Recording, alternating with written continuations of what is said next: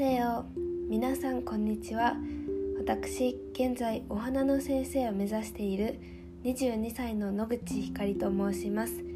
このラジオでは生け花を通して日常生活や考え方とかが少し豊かになった私の経験やお花の楽しさや趣味の韓国語などの話をしていきたいと思います。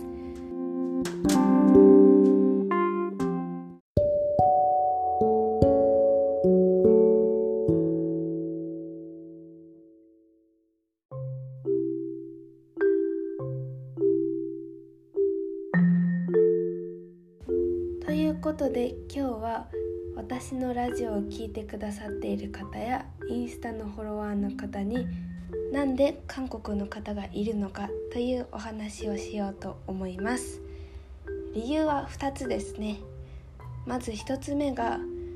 韓国の友達や知り合いの方がいるからです、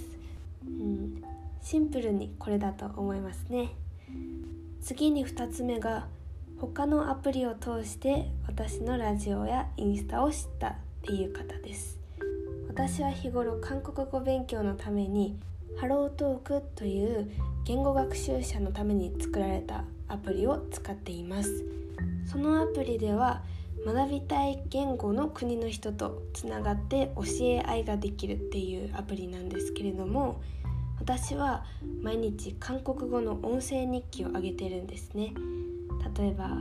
안녕하세요 오늘은ももも했습니다」だなななみたいなそんな感じで、まあ、勉強のために日記を開けてるんですけれどもそこに時々「今日はお花の学校に行きました」とか写真載せたりあとは「ラジオ始めました」とか「インスタにこの写真載せました」って URL を貼っつけるんですねそしたらそれをちょっとね気になって見に来てくれる人がいるっていう そういうことです。ということでこの2つですね。友達や知り合いの方に韓国の人がいる。あとはハロートークっていうアプリを通して自分で URL を貼っつけたらそれを見に来てくださる方がいる。です。まだ韓国語はね下手くそなんですけれどもそういう風に見に来てくださった方とかあと聞きに来てくださった方に向けても何か発信できたらなと思いますしこのお花のことってお花が綺麗だとか可愛いとかいいなって思うこの気持ちって世界共通だと思うんですね。なんでそういう人たちにも生け花の良さっていうのを伝えれたら嬉しいなと思います。えー、現在このラジオを聴いてくださってる方の割合ですね日本の方が93%韓国の方が6%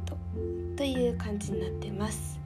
すごいですよね。どんな地域の方が聞いてくださったかっていうねそういう分析も出ます。実は地域だけじゃなくて年齢ですね。何十代の方が聞いてくれてるとかあと性別も出ます。あとはアプリだ。Spotify だけじゃなくて Google Podcast とかいろんなアプリ音声プラットフォームに配信されてるんですけれども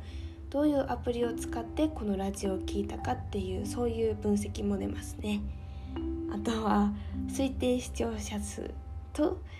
合計再生回数ですね。結構リアルかもしれないです、えー、正直に今の合計再生数と推定視聴者数をお話しするとまず再生回数が75回で想定視聴者数が6人です。想定視聴者数って言いにくい。ま、とにかくこの数がもっと増えたらいいなと思っております、えー、そしたら今日はここまでにしようかな。今日も最後まで聞いてくださりありがとうございました。明日もいい日をお過ごしください。で 韓国語でもちょっと挨拶して終わります오늘도끝까지들어주셔서감사합니다 내일도 좋은 하루 보내시길 바랍니다. 안녕!